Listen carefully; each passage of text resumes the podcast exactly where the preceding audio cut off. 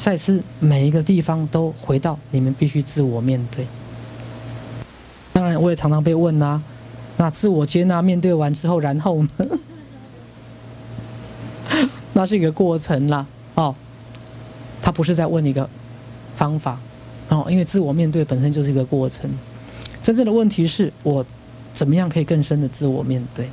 我真的有做到接纳了吗？还是其实我既没有真的面对的够彻底，更别谈自我接纳。是啊，啊，因为也许有一天我会再仔细解释哈。所以自我面对是有很多层次哦。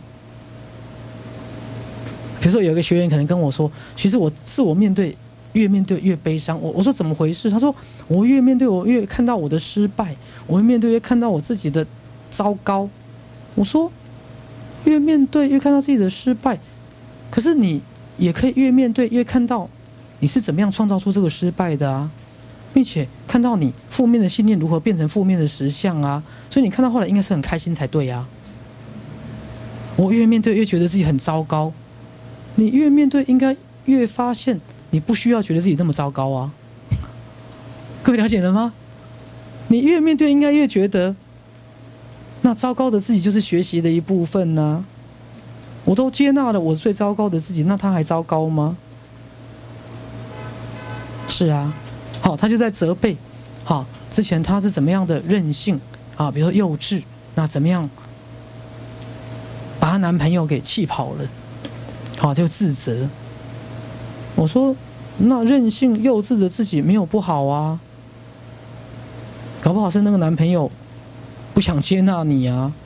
那当然，你的任性幼稚是必须自我面对，可是你应该先接纳他是你的一部分啊。你为什么要任性？因为你觉得自己没有被爱够嘛？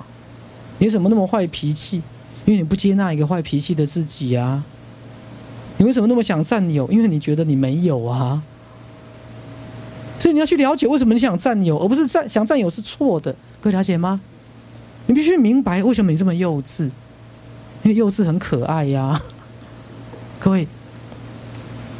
好，所以许医师是在做治疗的。我永远引导各位带着一个不批判的心去看到自己。我永远引导各位去接纳你觉得自己很糟糕的地方。你要去拥抱它，而不是带着价值判断去批判它。来。